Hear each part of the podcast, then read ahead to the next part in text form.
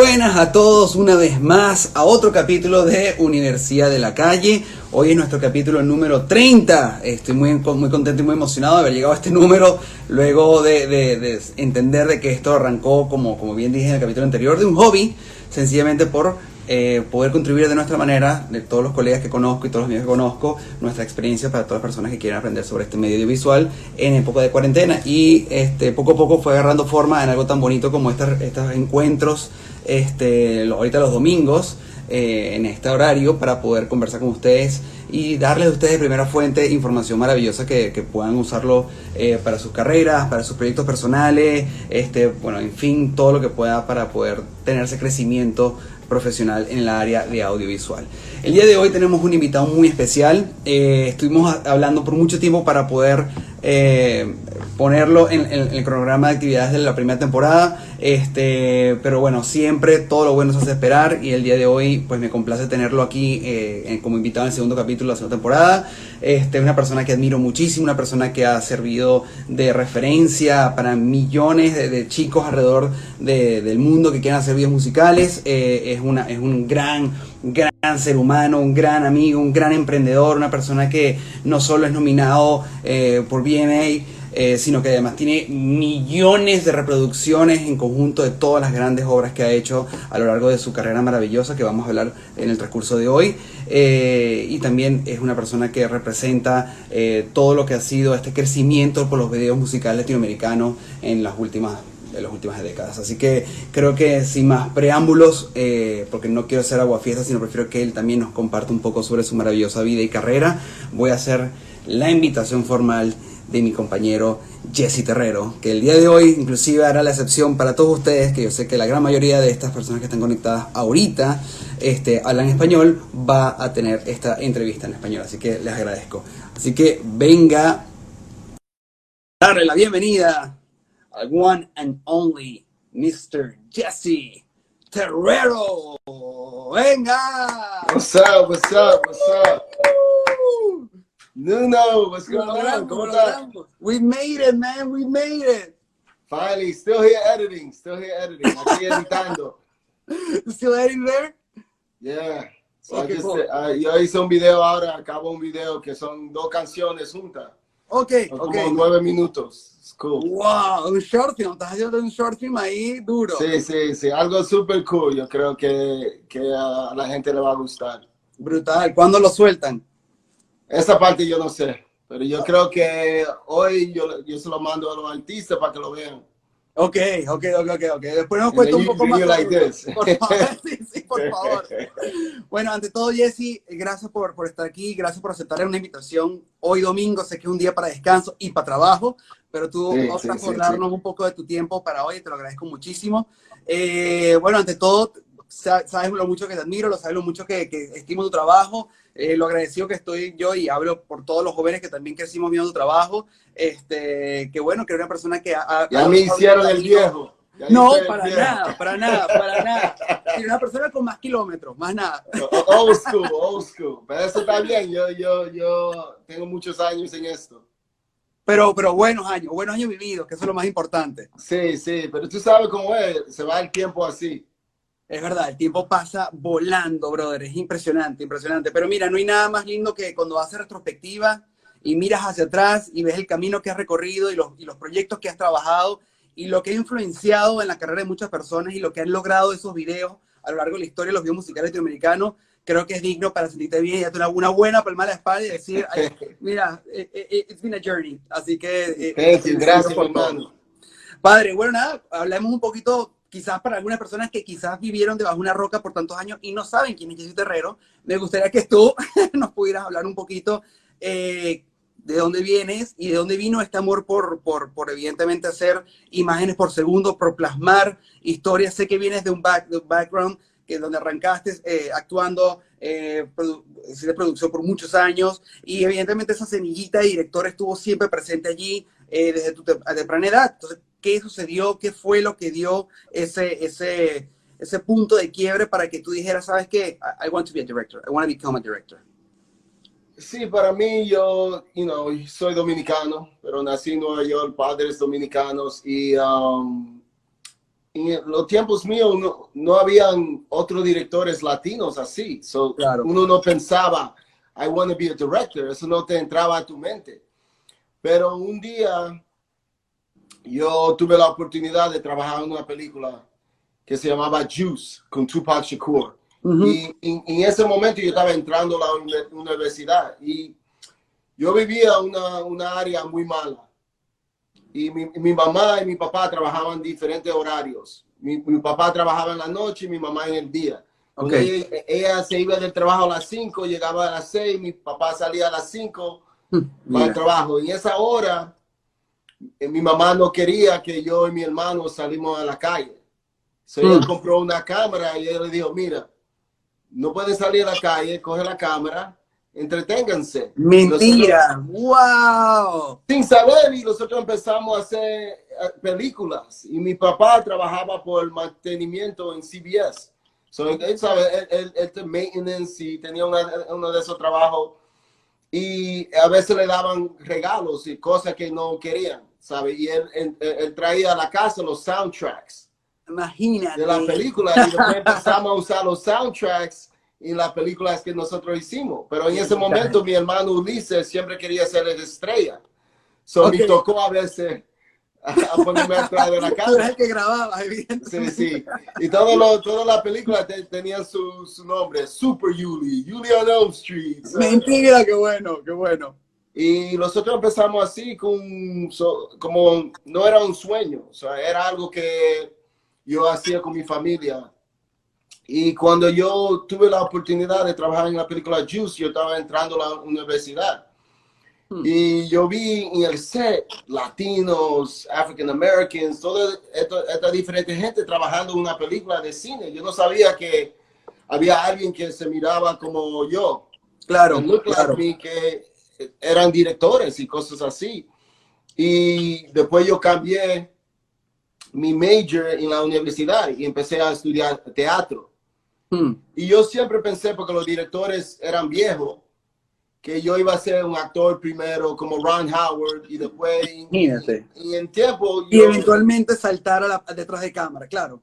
pero yo empecé trabajando así, um, haciendo internships, trayéndole café a la gente, limpiándole el piso, PA work, diciéndole a la gente que no pueden cruzar la calle si estamos rodando, ¿sabes? Claro. Todo lo que se puede hacer, acercarme al cine. Y um, cuando empezó la cosa de videos musicales, pegar fuerte en Nueva York, y empezaron a salir directores como Hype Williams y gente así, yo empecé a trabajar con una directora, Diane Martell, Ok. y en, ese, en esa época estaba haciendo Wu-Tang y Mariah Carey, todo este video grande. Y hab- yo no sabía que muchos directores a veces no escriben sus conceptos. Claro. Y una vez yo la ido hablando de un, un concepto, una idea, y um, para Puff Daddy. Y Puff Daddy no le, gustó, no, no le gustó ninguno de los conceptos de los directores. Ok. Y yo le tiré, oh, yo creo que yo sé lo que está diciendo um, Puff Daddy. Y él dijo, tú sabes tanto porque tú no escribes el concepto. De que bueno, dale, I take it. I take it. Y yo lo escribí. Y en mi recuerdo me dieron 500 dólares. I was so happy. Yo escribí el concepto y de todos los directores, Puffy cogió ese concepto. Mira tú, qué bueno. ok. So, en, en- en- en esa época, ella estaba haciendo videos de medio millón, millón de dólares. Sencillito, sencillito. Y, y, y después ella, dice, ella dijo, wow, Jessie trabaja en, en el set, ella siempre me ve. Y me, y me empezaron a mandar música. Ok, ok. Oh, what do you think of this? ¿Qué tú crees de esta canción? Y yo empecé a escribir concepto y concepto. Y, y cada mes me daban mis 500 dólares. Y ella hacía los videos de millones de dólares. Y a, un, a un punto yo dije, shit, yo tengo que aprender a hacer eso. Yo tengo que llegar a hacer esto para poder tener un, un cero más, una cero más. Pero en ese tiempo los 500 dólares estaban perfectos. Me llegaban bien. Sabe, sabe, two or three treatments al mes. Yo estaba, you know, estaba ganando 1.500 dólares. I was happy. y haciendo pero- parte de cierta manera de lo que te gustaba. Y agarrar experiencia, porque al fin y al cabo una- era una escuela. O sea, tú arrancaste como, como bien dice este nombre de, este, de, este- de esta iniciativa, en una universidad de la calle. Tú arrancaste casi que aprendiendo desde la calle misma, ¿no? Sí, sí, sí. Y yo, así yo eh, aprendí mucho con ella. porque yo, ella tenía como dos o tres gente que escribía. Ok. Pero para mí, si yo le escribía como 10 conceptos, 7 de los 10 se vendieron. So, eh, yo tenía un buen... Una veraje, un buen veraje. Y, um, pero yo, yo aprendí mucho, porque a veces yo escribía una idea y yo la miraba de una forma, pero cuando ella hacía, um, filmaba el video, llegaba a otro nivel. Claro. And I was like, wow. Y ella me daba, oh, watch Stanley Kubrick, mira Kurosawa, mira esto. Sea, ella me daba información y yo miraba todas estas películas. Porque en ese momento claro. no había videos musicales tanto. So, eh, la referencia era cine. Claro, completamente. So, claro. so, todos los directores, nosotros estamos viendo cine para referencia. Y um, de, después otros directores, um, otro director, Chris Robinson, los reps de él supieron que yo escribía por Diane. Y Mm. Chris era un, un director joven en ese momento, empezando. Ok. Y yo empecé a escribir con él. Y si él estaba en ese momento haciendo videos como de 200 mil dólares, 150, empezó a subir 400, 500, 600, siendo 5 videos al mes, 6 videos al mes. Y yo, era, y yo y él en, en un hotel escribiendo conceptos. Back and forward, back and forward. da, da, da, claro. Y él era un diferente director porque él, él cogía el mismo concepto que yo escribía y le daba diferente forma. Hmm, So I, I was like, wow, ahora yo, yo, yo estaba viendo que no era el concepto a veces, era, fue el the execution. Claro, Y, totalmente. y, y, y La la- el punto interpretación de él como vista. director de tu tratamiento, claro. Y el punto de vista. Y con los dos directores yo aprend- aprendí mucho, mucho, porque yo siempre estaba cerca Claro, de lo que yo estaba haciendo. claro. Y en ese momento, en los tiempos míos, por filmar cinta, cinta, right, film, Claro, Tom. Ujú. no era fácil. No. So, yo duré 8, 7 años fajándome hasta que me dieron la oportunidad. Hoy en día, uno se levanta y quiere ser director y es director. Ya puedes hacerlo con celular, con Pro, con cualquier cosa Oh, que you're sí, my friend, you're the wardrobe stylist, tú eres. y, y- y- y hay algo bello de eso, pero también no se forman muchos de los directores bien. O por lo menos tiene el recorrido que muchos de ustedes también tuvieron cuando arrancaron, que realmente se comieron un cable para poder llegar a donde han llegado. O sea, que eso siempre la gente no lo logra ver. Las bandejas de plata que se le ofrece a las personas, como que no lo hacen como para prepararse lo mejor, sino sin querer, queriendo, el ego toma pose de ti y dice, ya, I'm a director, you know? Pero para mí eso fue una escuela que me enseñó mucho. Me enseñó mucho y después vino un punto que yo le escribí un concepto a, a- a unos artistas, porque muchos artistas sabían que yo escribía concepto. Y me llamaban, hey, Jesse, can you write this concept? Yo le escribía algo, pero otro director lo hace. Hmm. Y yo, un- había un grupo en Canadá, en Toronto, que le, que le gustó algunos conceptos que yo hice y me dijeron, hey Jesse, ¿le puedes hacer un concepto? Yo le hice un concepto como estilo Wu-Tang, Mob Deep, y en Toronto en ese momento no era así, ¿sabes? No tenía, Claro, esa su ah, tendencia, pues, claro. Wasn't aggressive, no tenía esa calle.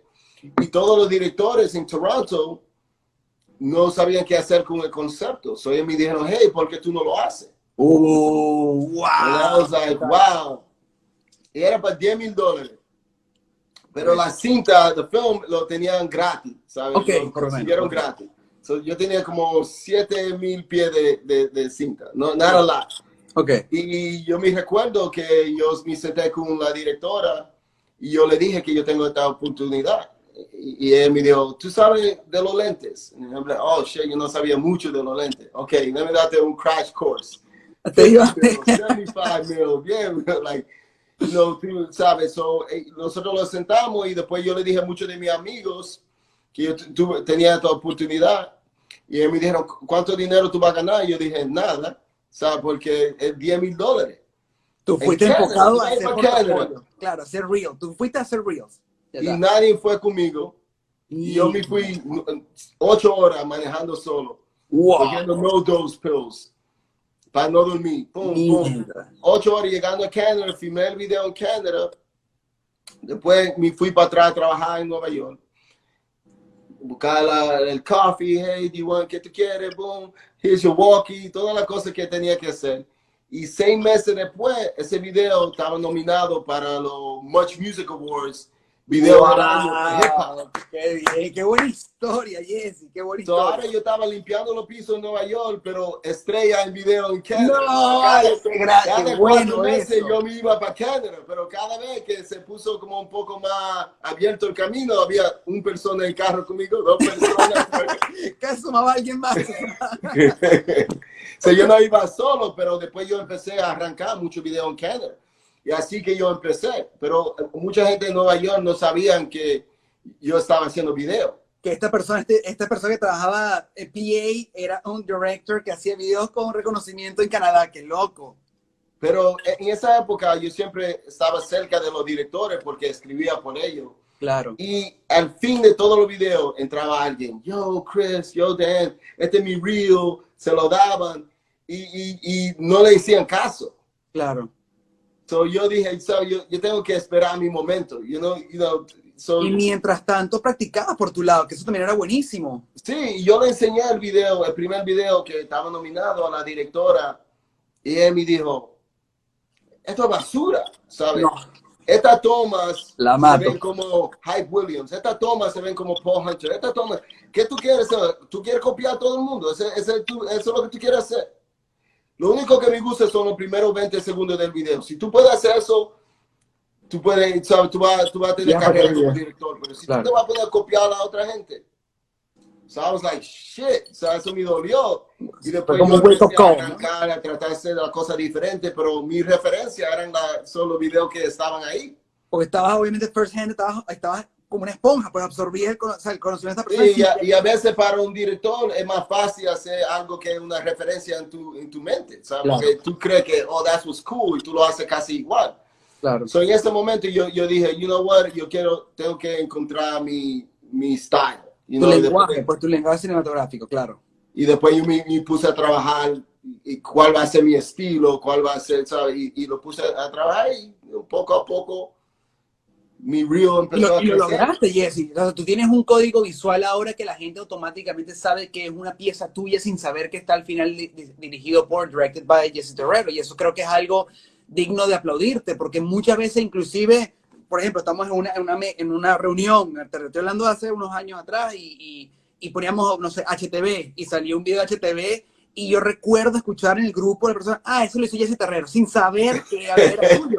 Y yo, y yo me quedaba callado y decía, pero, ajá, pero ¿cómo- ¿por qué dice eso? No, porque mira, este, este- el estilo de la fotografía, mira más o menos la corrección de color. Al principio tiene el tema de, lo, de, la, de, la, de la disolvencia para contar la historia al principio, tiene un momento de fast and forward, ¿sabes? Y tú dices, el código que la gente, la audiencia, sin querer ya sabe un código visual que, lo caracteriza a cada uno de nosotros. Y eso es lo más difícil. La gente puede decir que eso es lo más normal, pero para mí que eso es lo más difícil. Uno arranca eh, quizás absorbiendo un poco la- las imágenes de, de personas que admiras o piezas que tú admiras. Al principio uno por default, creo que uno opta siempre por hacerlo porque uno quiere que le quede bien. Y en el transcurso uno comienza a, a desechar lo malo o lo que no te gusta y poco a poco vas agarrando forma de lo que tú te sientes más identificado. Y yo siento que eso es una exploración visual que todos los directores siempre tomamos gracias al kilometraje del trabajo, que es lo que tú dices, el, el- el pasar roncha, el no tener las primeras oportunidades fáciles, el no tener eh, todo el valor de producción que tú quisieras tener, el budget que tú quisieras tener, los artistas que tú quisieras tener. Yo creo que en la exploración por, por poder hacer algo digno, algo bueno, con lo poco, es lo que hace que sin querer llegas a ser el director que estás destinado a ser. Sí, no, ese, yo le digo eso a la gente porque cuando yo empecé, yo estaba, estaba haciendo muchos videos de 50 Cent y, y muchas cosas en hip hop. Yo siempre me iba a diferentes lugares en los barrios a cortarme el pelo. Y el tiempo que MTV o BT tiraban los videos en el countdown, ¿sabes? Claro. So 106 en Park o MTV, um, TRL. Porque en ese momento yo me sentaba y mucha gente no sabía que yo, yo hacía los videos, ¿sabes? Yo me sentaba ahí a oír lo que dice la gente. Claro. Y sale un video mío, you hear un bandero, ah, this is bullshit, ¿sabes? y, y yo me siento ahí como, like, ¿por qué no le gustó? Y tú lo oyes todo hablando mierda y like, all right, yo entiendo. Pero yo, en ese momento yo, yo, yo, lo que yo supe fue que tú no le puedes explicar a alguien tus excusas. ah, no me dieron el presupuesto, el video que era número uno fue un millón, el otro fue medio millón, el mío solo fue 100 mil dólares. Tú no le puedes explicar eso a alguien, ¿sabes? Ellos no, quiero, ellos no van a saber, los videos no salen con el presupuesto. Si tú tienes que encontrar una forma de hacer un video bueno que te represente. Totalmente. Totalmente. No, yo me sentaba ahí, pero más que iba a la barbería, no hablaban mal de los videos míos. O sea, ok. ya lo estoy haciendo bien, estoy empezando a hacerlo bien. A mí me recuerdo que un mentor mío hace muchos años atrás, muchos años atrás, él me dijo siempre dos cosas que a mí siempre se me quedaron pegadas en la cabeza. Y era, uno no, uno no filma las excusas y eh, tú no filmas con subtítulos explicando por qué no te fue bien. Siempre me recuerdo esas dos cosas en dos diferentes momentos de mi vida. Y es verdad, y literalmente es cierto. Uno algunas veces se lleva ese grudge contigo mismo como que no, no me dieron esto, no logré esto. Y, realmente lo sabes tú, no lo es transparente completamente para la persona que está disfrutando la pieza. Y uno tiene que tratar de esforzarse lo más que pueda para que evidentemente cuando hagas tu pieza, pues evidentemente que lo más digno, ¿no? Lo, lo que te representa a ti, lo que tú te sientes que está más cercano a lo que tenías tú en tu mente, que eso siempre es un es un, es una odisea, es demasiado difícil. porque el papel aguanta todo, o sea, el papel, las ideas aguantan todo. Ahora, in situ, haciendo, poniendo el plano, dirigiendo a tus actores, colocando la cámara y diciendo action and cut, es donde tú realmente te das a valer, ¿no? Te, ahí es donde tú ves realmente el talento de una persona detrás de la cámara. Y tú lo has demostrado, y tú fuiste una persona muy joven que logró hacer eso, que, que inclusive varios de tus logros, aquí uno los puede identificar, eres de los pocos directores que yo puedo decir saltó de los videos musicales al cine y eso es algo que es digno de admirar. Dirigió actores maravillosos como obviamente el, Mr. Robert De Niro. Entonces, eh, qué brutal que todo lo que tú has logrado, la mierda que has comido, it pay off. O al fin y al cabo de, ese recorrido tan duro y tan difícil, eres una persona completamente exitosa, tienes tu propia empresa, tu familia trabaja contigo, tu hermano también es director, tu hermana también es productora ejecutiva. Este, y qué brutal que de cierta manera ustedes crearon un imperio audiovisual latinoamericano. ¿Cómo te sientes tú al saber el camino recorrido y los logros que has cosechado hasta la fecha de hoy? You know, cuando tú lo oyes que alguien lo dice, tú te sientes bien, tú dices, wow, you know, pero cuando tú te sientas en el asiento, ¿sabes? Tú, tú solo sientes el stress. todo claro, Y, y, es difícil, ¿sabes? Porque para mí nunca, no me abrieron las puertas tan fácil, you know. Y, entrando a Hollywood fue algo súper difícil. Mucha gente lo ve, pero gente no sabe que yo empecé en el cine. Después empecé a hacer videos musicales. Yo siempre estaba, estaba enfocado en el cine. Claro. Mucha gente se mete en videos musicales, pero no se enfoca.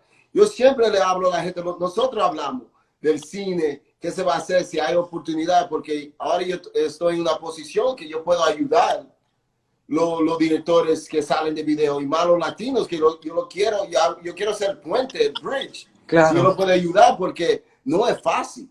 No, no es. No es, no es fácil. Hay mucho lobby, mucho networking, hay, mucho, hay muchas variantes que no aseguran automáticamente el success a Hollywood. O sea, que por, tú puedes ser la persona más talentosa del mundo, pero hay ciertas cosas en el gameplay que, bueno. No, pero te dicen, oh, wow, Nuno, me encanta tu trabajo lo que tú haces, vamos a hacer esta película. Y después tú dices, oh, yo quiero usar mi cinematógrafo. Oh, no, no, no, te vamos a poner un cinematógrafo. Yo quiero usar, este". no, no, no. So, tú quieres el look mío, pero no quieres que yo... yo Los ingredientes que hacen mi trabajo realidad, claro, totalmente. Sí, yo, yo he hecho esos proyectos y nunca salen como tú quieres. Son difíciles, you know? Son difíciles y todo, tú, tú, tú tienes que, que pelear por todo. Y a veces tú no vas a ser el the most liked. No, eso, uno no es monedita de oro, no lo quiere, eso no, uno no está para que lo quiera todo el mundo, es una realidad. Es tough, es tough, but you know, a, mí en el principio siempre muchos directores, ah, pero los presupuestos de Jesse son altos, por eso que lo vi, eh, like, yo no sé por qué, yo, yo traté de subir los presupuestos, porque cuando yo entré el mercado de reggaetón estaban súper bajos.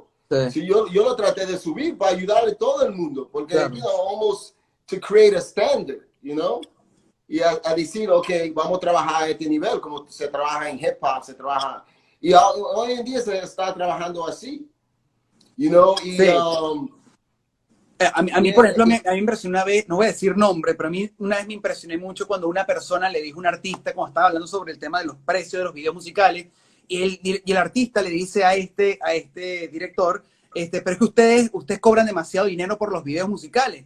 Y él se cree que ella dice, tú no pagas una prenda cara para salir en tu video, sí. Tú no pagas un carro lujoso para salir en tu video, sí. Tú no pagas todo el make-up, la joyería para verte caro, sí. ¿Y por qué el video que te captura a ti para verte caro pagas barato? Y, y él se quedó callado. Yo digo, es así. ¿Sabes? Si tú buscas la calidad, buscas para verte bien, ¿por qué no le das valor a lo que realmente te va a capturar bien. es la realidad, ¿no? O sea, el video es la máxima exponencia para presentar tu producto en, en términos masivos, en, millones de hogares, en millones de, de, de, broad media, ¿sabes? Y, y, si ya eso lo estás pagando barato, ¿cómo aseguras de que la gente te va a ver caro y te va a tomar en serio? La credibilidad detrás de tu producto, ¿no?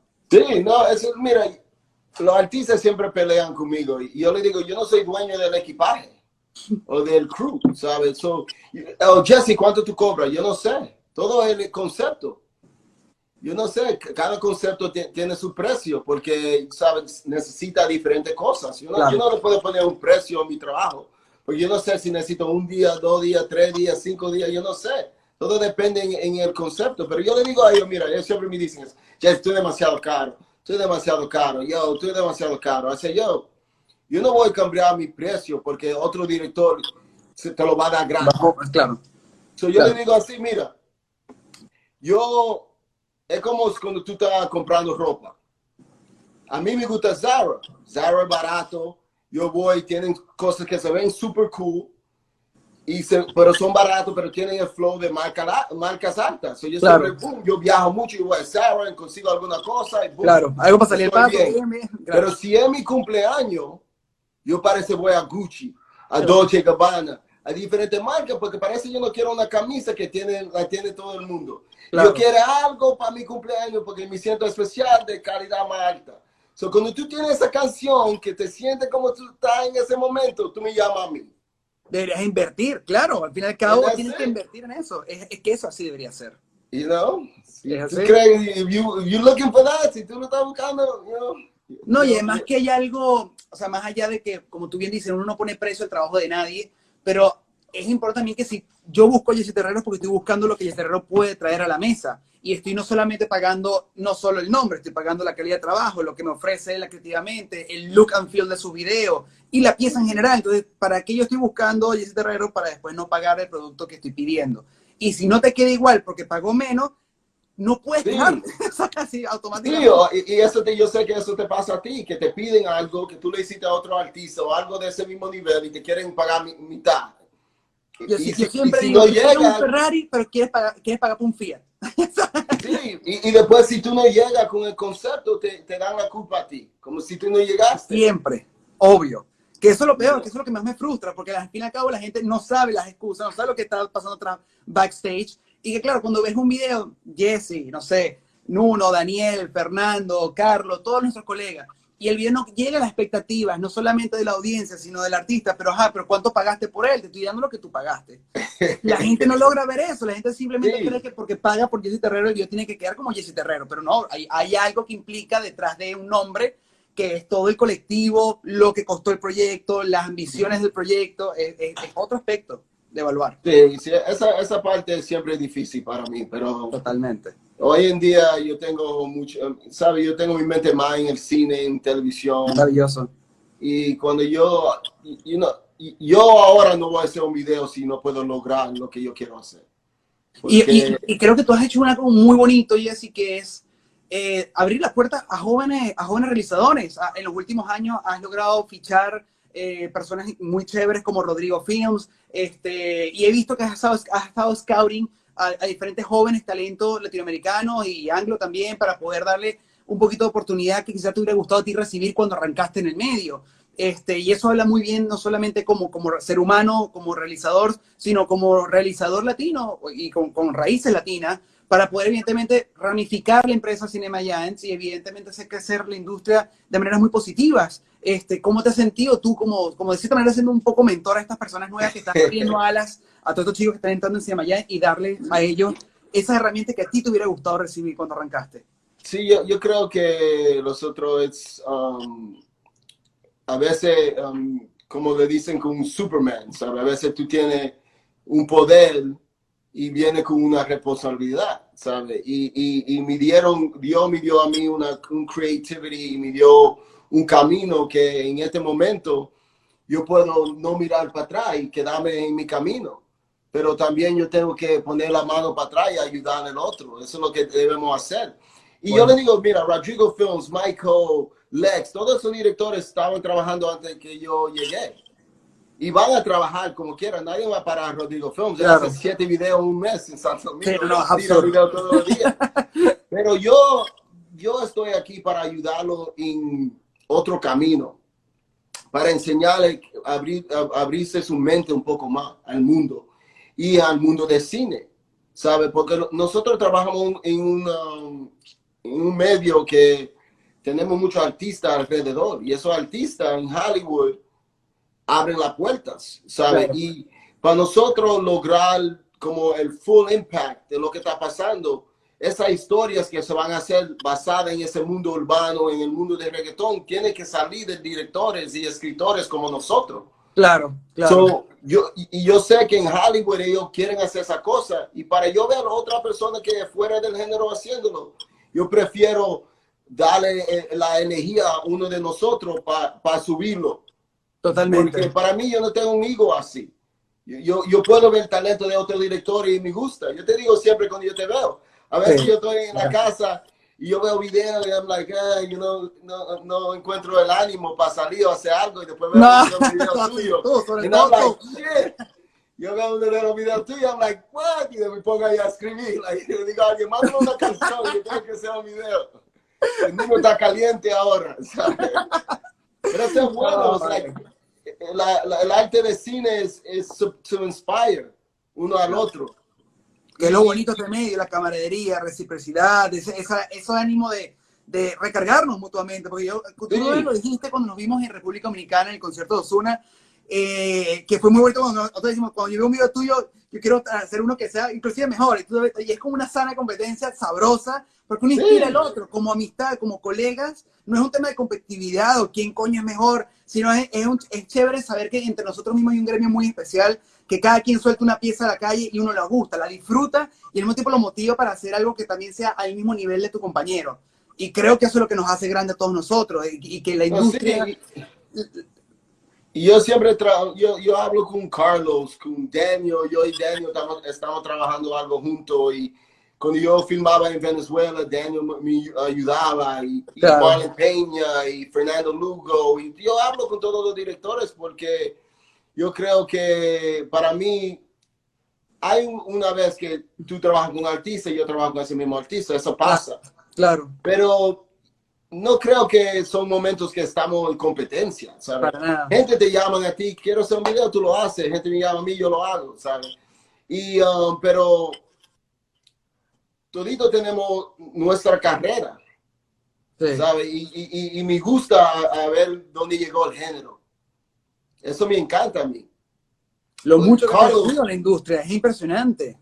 Sí, porque en principio no había tantos directores así fuertes, ¿sabe? Ahora la industria tiene muchos directores y cuando yo miro, se siente como los tiempos antes en hip hop, que había muchos directores fuertes a la misma vez. Claro. Y, siempre yo apoyaba a los directores porque si me gusta tu trabajo, yo te apoyo.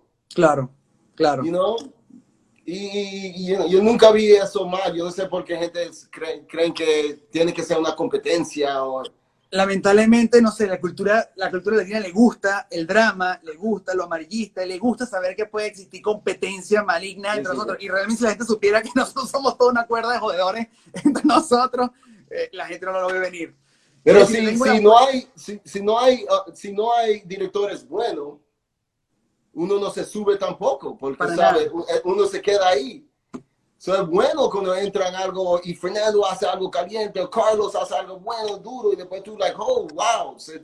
todo, uno, uno siempre está subiendo a la barra. ¿sabes? Si uno, si uno llega a un techo y ese techo llega allí y queda allí, toda la industria luce igual, toda la industria no logra progresar. Y es bueno, es, es, es, es lo que yo siempre invito a que la gente lo vea de esa manera. Cuando un colega tuyo hace algo mejor que, algo mejor que tú, o como todo, eso no es una, es una, una una necesidad de sentirse mal por eso, más bien de sentirse bien para decir que bien que él rompió una pared que no sabía que había, vamos a, romper, a seguir rompiendo para allá arriba. Por eso que hemos tenido ese crecimiento tan bonito últimamente. Sí, es así que yo me siento con lo que hicimos con la serie de Nicky. Totalmente. Porque eso ahora yo, yo, creo que está abriendo puertas en Hollywood y Hollywood lo está, lo, lo, está mirando, like, wow, se puede lograr algo así. Fue, you know, fue exitoso en el mundo entero y eso es algo súper urbano que, que representa el, el, mercado de reggaetón y ahora todos los estudios lo están viendo como wow, como un ejemplo, you know, sí, y es un, es un precedente maravilloso. Más. Porque tú hablaste de una serie, no solamente drama, hay también, eh, es biográfica, de un artista de reggaetón, que era un género musical que hace quizás tantos años no era concebido como el género musical.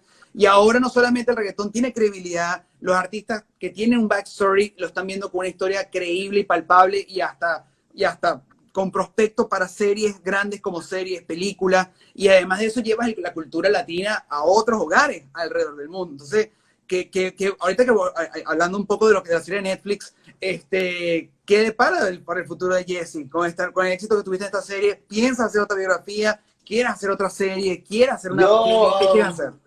En el momento que estaba um, lanzando, no lanzando, empezando la serie de Nicky, me dieron una oportunidad en YouTube Originals. Okay. Y me hablaron de querían hacer algo conmigo.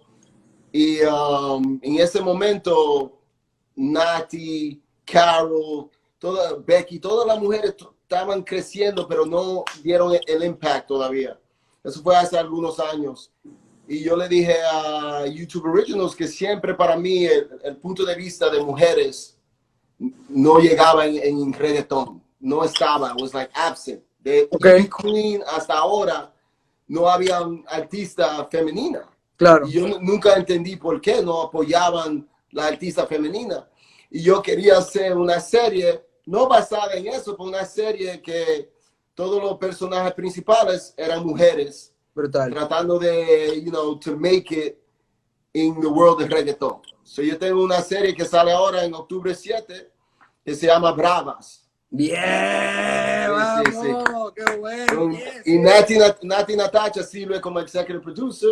Nice. Y, um, you know, it's a, it's a new cast, um, nuevos actores. Todo- dos de los muchachos son cantantes nuevas que van a salir.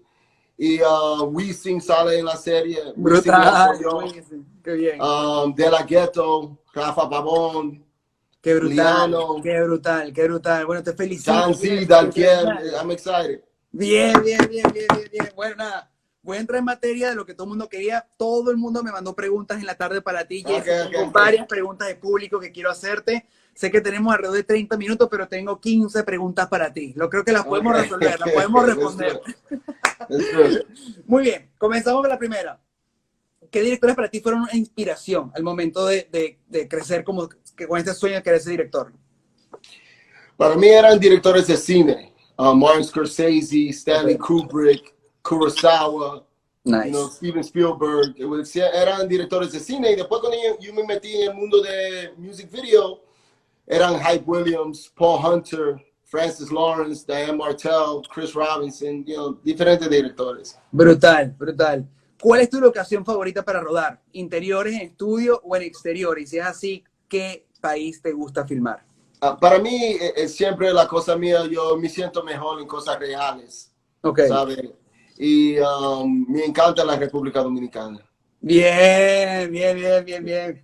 Ok, cu- en, en- ya me comentaste un poquito sobre tu primer videoclip que lo rodaste en, en Canadá, este, pero para ti, si tú pudieras decir, mira, hubo un, un- un- un- un punto antes y después en mi carrera como Jesse Terrero, como, como director de video musical, ¿cuál es ese video que tú dices que fue el antes y después? You know, para mí, yo creo Hay que buscar la lista. Sí, sí, sí, sí. No, a- a- eran diferentes videos, ¿sabes? Tú sientes el impact de los videos, Sí, ¿sabes? Yo, sí. yo, cuando yo firmé mi primer contrato con una compañía de producción, me dieron un artista que se llamaba Joe Scott. Ok. Y, y no había mu- mucho presupuesto. Yo fui a sentarme con Joe Scott a hacer un video y después me dijeron, oh, vamos a hacer dos videos a la misma vez. Y para mí yo hice dos conceptos en ese momento muy diferentes. Ok. Y, ok. y, y, y, muy como ballsy, como edgy para el momento, porque yo hice uno que todo el performance estaba en la historia, no había un master. Ok, Todo estaba perfecto en la historia. Y cuando yo hice ese video, boom, me nominaron para MTV. Brutal. Y esa artista creció y los videos eran tan diferentes que me abrió las puertas.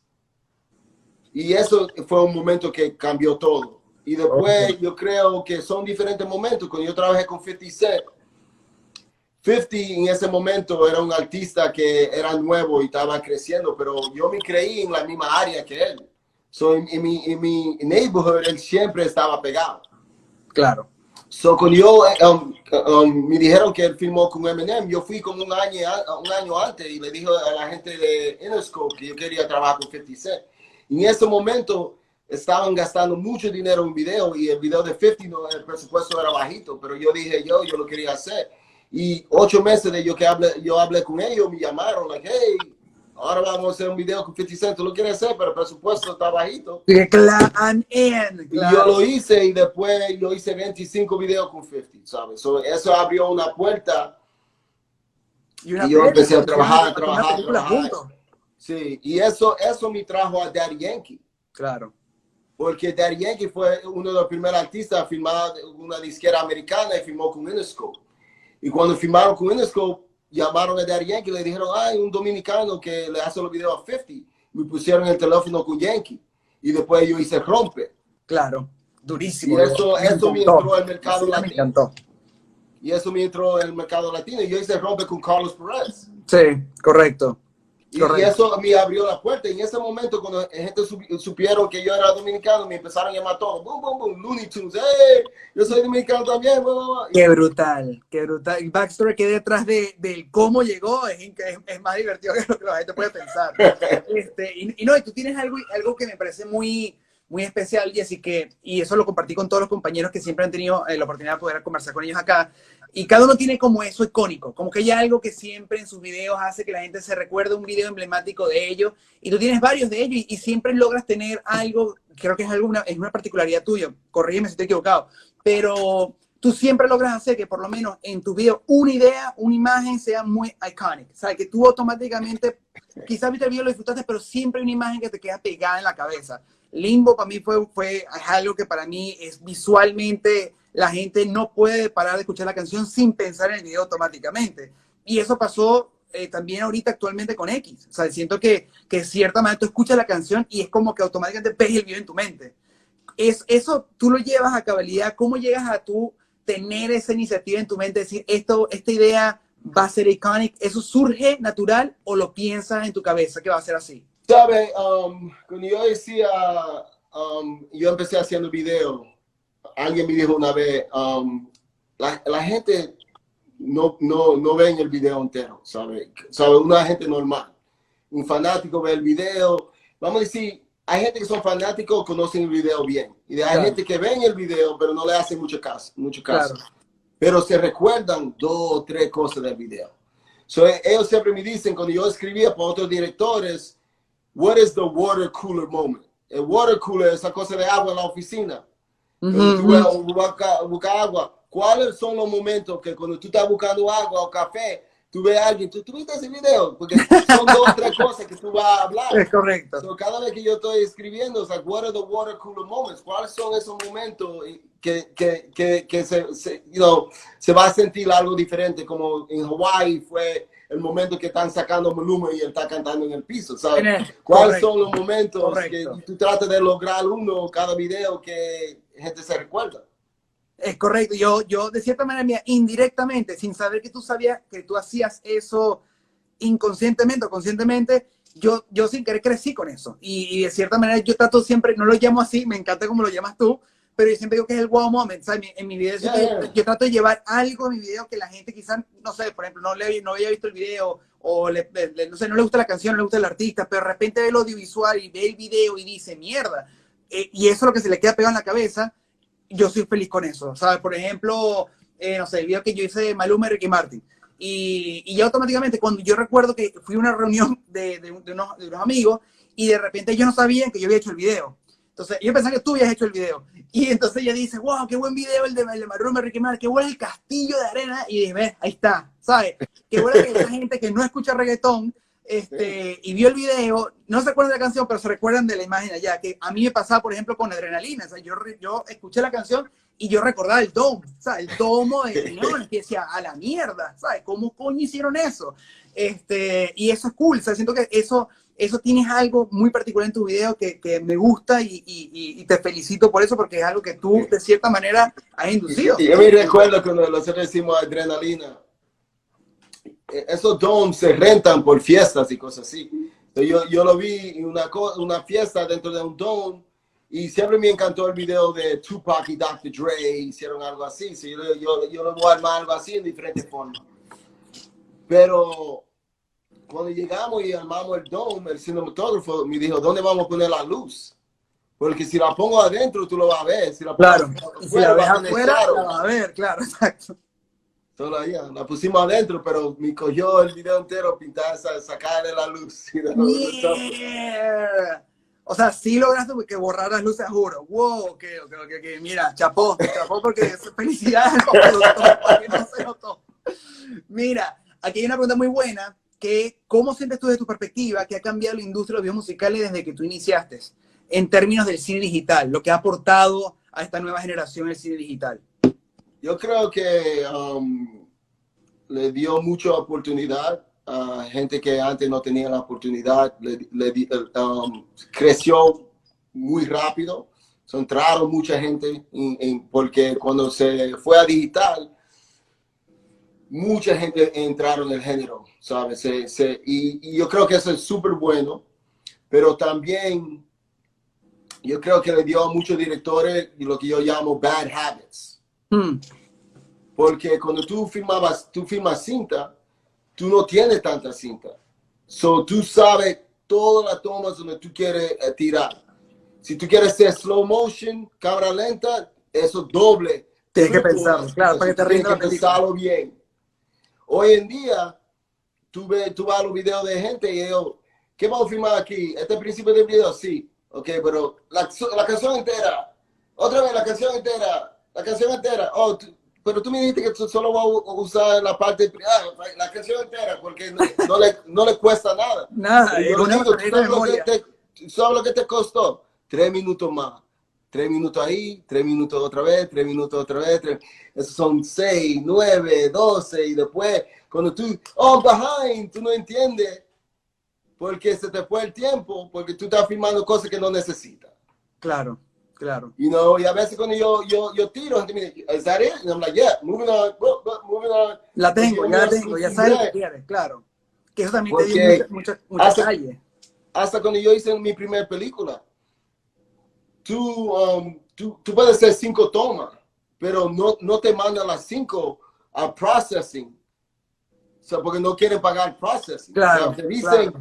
which one, is this one good? Okay, take three. Esa es la única que va. Listo. ¿Sabes? So, es una, eh, ahora con el digital yo creo que algunas cosas que eran buenas a los directores ahora es like bad habits. ¿Sabes? So, you know, pero me encanta, you know, yo, yo peleé, peleé, peleé para no entrarme digital y después cuando me entró, cuando entró el Alexa me encantó. Claro, obvio, obvio. Y ahora que hablando de esto que me parece divertido, esta es una pregunta ya mía. ¿Qué sientes tú cuando, por ejemplo, ves a los, a los directores ahora que están volviendo a hacer película antes? O sea, ya como que se quemaron lo digital y ahora redescubren el film. Que tú ya obviamente lo... para ti eso como que... Mm. No, para mí, si, si va a hacer una gran diferencia, yo lo hago. Si hay algo que la cinta me va a dar que va a hacer una gran diferencia, yo lo hago. Yo creo que uh, muchos de los directores nunca lo hicieron y eso es parte de ser director, ese sueño. Claro. So yo me siento, when I say I'm a filmmaker, yo me siento así, because I shot films on film, yo me claro. siento así. Pero so yo entiendo cuando lo hacen los jóvenes, que es algo como vintage, you know, you know, it's like nostalgia. Totalmente. Pero yo hoy en día yo, yo, no, yo no gasto dinero para, para la cinta, porque yo sé que yo puedo lograr un look que va a ser similar. Claro, sí, porque yo no todo porque yo uso, filmaba en cinta, ¿sabes? Claro, claro. So, llegamos, yo creo. Mira, aquí una pregunta que alguien hizo, me parece interesante porque acaso estamos tocando el tema de eso. Y esta pregunta textualmente dice así. Muchos dicen que los videos urbanos son repetitivos y hasta cierto punto están desgastados. ¿Qué opinas tú sobre esto? ¿Cómo te reinventas en cada nueva historia que cuentas a lo largo de tu carrera? A mí yo creo que eso es verdad, que muchos de los videos se ven iguales. bueno, ¿cómo es? That's true, eso es verdad, yo me siento así. Y, pero, eh, y eso es lo que yo le digo a otros directores. Yo, boom, boom, boom, yo me meto por los canales, yo cambio, cambio, cambio, porque todos se ven iguales. Claro. Porque hay muchos directores que se están uh, entrando demasiado rápido. La única referencia que ellos tienen son referencias de otros directores. You know? Yo ni puedo hacer los videos míos de antes porque ya ahí lo hicieron. Claro. Yo, sé, yo no le puedo sacar referencia a los míos porque ya alguien lo hizo. ¿Sabes? So, yo a veces, y por eso que si tú ves la carrera de Nuno, de Fernando, de Carlos, ¿sabes? De Daniel, de Michael, ¿sabes? los directores son diferentes, ¿sabes? El flow es diferente, porque y, por eso que ustedes llegan. Cuando tú subes a, arriba, no son 50 personas, son como 6 o 7 personas que están haciendo video original, you know? Claro. Y, esa es la realidad, pero los restos son copias. Y, yo entiendo eso porque en un punto me dijeron lo mismo a mí. Be a. Y a veces uno empieza así a lograr un video, pero there's no standard. Yo le digo director, si, si tú no haces algo que sale del, del grupo, tú no vas a llegar. No puedes tener que, Tu trabajo te tiene que sacar una toma, dos tomas, una escena, algo que te que, me, que llame la atención. sí, sí, totalmente. Pero,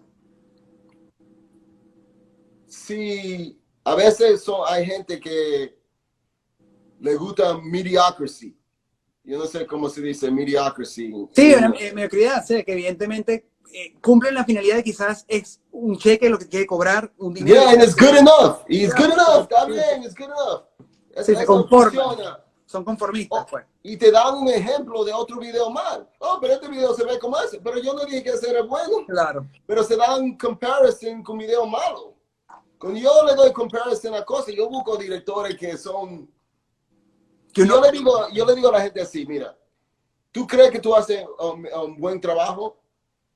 Yo, cuando yo um, hacía color en los videos míos, en los tiempos de antes, con cinta, yo iba a un lugar que se llama Company 3. Y en ese lugar entraba Brett Ratner siendo X-Men, Michael Bay siendo Transformers, Hype Williams, Paul Hunter, todos los directores estaban ahí. Y a veces tú lo pasabas en la sala. Hey, what's up, man? What are you working on? Right? Oh, yo estoy haciendo color con Dave Huss. Oh, vamos a entrar a ver.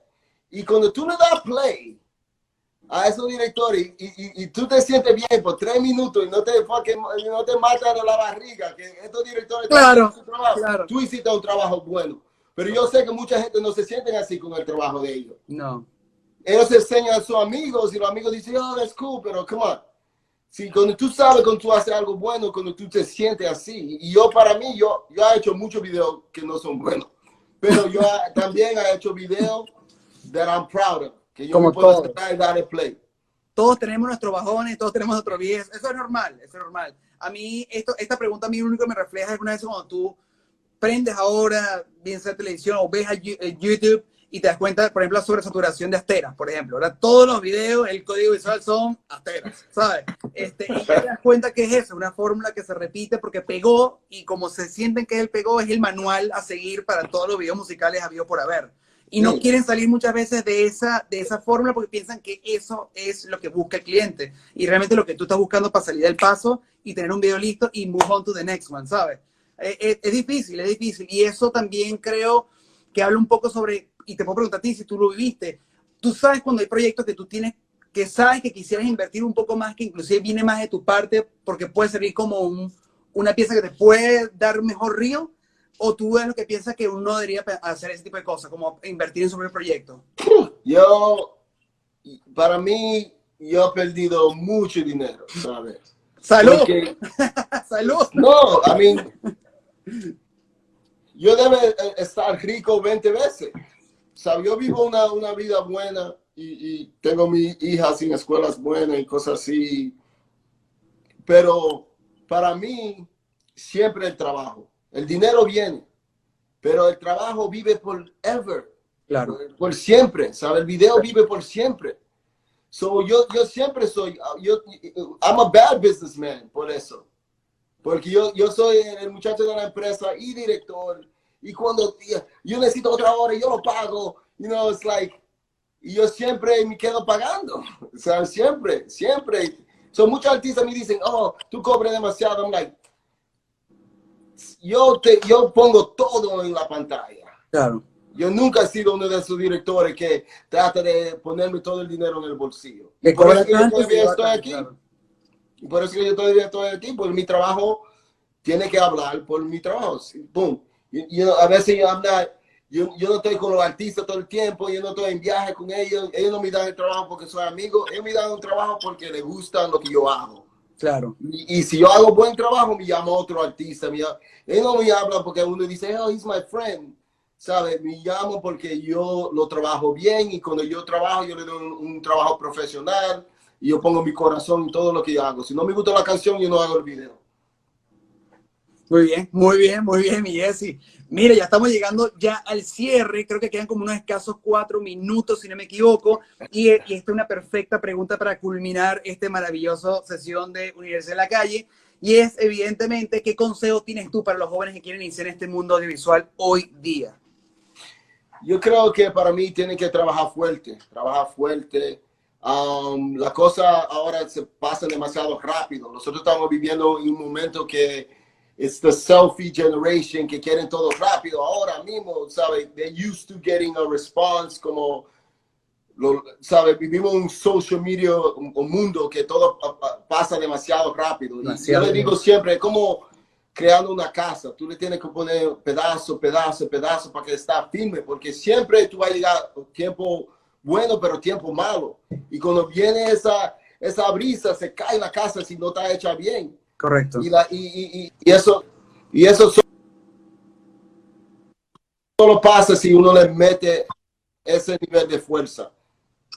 Totalmente. Eh, mira, no, no tengo más nada que decirte, Jesse. Ha sido una noche muy linda, una hora de plática maravillosa contigo. Eres un buen amigo eh, que admiro mucho y que quiero bastante y que siempre disfruto. Igual, mi hermano. Automáticamente cada pieza que tú haces, igual ahorita como Hawái, que quedó maravillosa, me la vacilé, cuando golpearon a Juan cayó al piso, me cagué la risa, cuando cantó tirado al piso de estar, pero con el, el estómago botando el río, lo escribí de una, le dije, brother, increíble, y qué bonito que hayas vuelto a trabajar con, con, con, con Juan, que ustedes son muy buenos amigos y, y la dupla de ustedes siempre es maravillosa. Este, espero seguir viendo trabajos tuyos, que sigamos viendo producciones tuyas, que veamos grandes piezas como Bravas, que viene ahorita a continuación. Y amigo, nos veremos en la calle, seguiremos haciendo cosas lindas juntos y ojalá nos veamos en Sí. persona entre toda esta pandemia para por lo menos darnos o un abrazo o un saludo de codito. sí, Se te quiere, Jessy, muchas hermano. Gracias. Y cuenta conmigo siempre. Cuídate muchísimo, saludos a la familia. Gracias por darnos hoy una horita de tu vida. Okay. Cuídate. Jesse. Váyalo. Bye. Bueno, amigos, eso fue el capítulo número 30 de Universidad de la Calle. Gracias a todos por habernos acompañado el día de hoy. Gracias por todas sus preguntas. Gracias por toda la buena onda. Este, y creo que el capítulo de hoy es un vivo ejemplo, una vez más, de que pueden salir a hacer sus sueños realidad, de que si tienen una- ese sueño interno por hacer videos audiovisuales, eh, audiovisuales, videos musicales, este, cualquier proyecto audiovisual, pueden hacerlo, sencillamente tener voluntad de hacerlo, tener mucha paciencia, mucha tenacidad como la tuvo Jesse y, y- y qué lindo escuchar en su propia voz eh, todo lo que él vivió para llegar a donde está él ahora. Así que no es imposible, es totalmente accesible llegar a ese nivel de éxito, es sencillamente tener humildad, eh, constancia y mucho trabajo. Así que nada, les dejo eso. Gracias una vez más por quedarse conmigo hoy. Nos veremos, por favor, Dios, el próximo domingo con otro invitado especial que anunciaré durante la semana. Así que vamos a ver quién será. Les mando un gran abrazo, muchas bendiciones y la mejor de las vibras para todos ustedes en esta semana.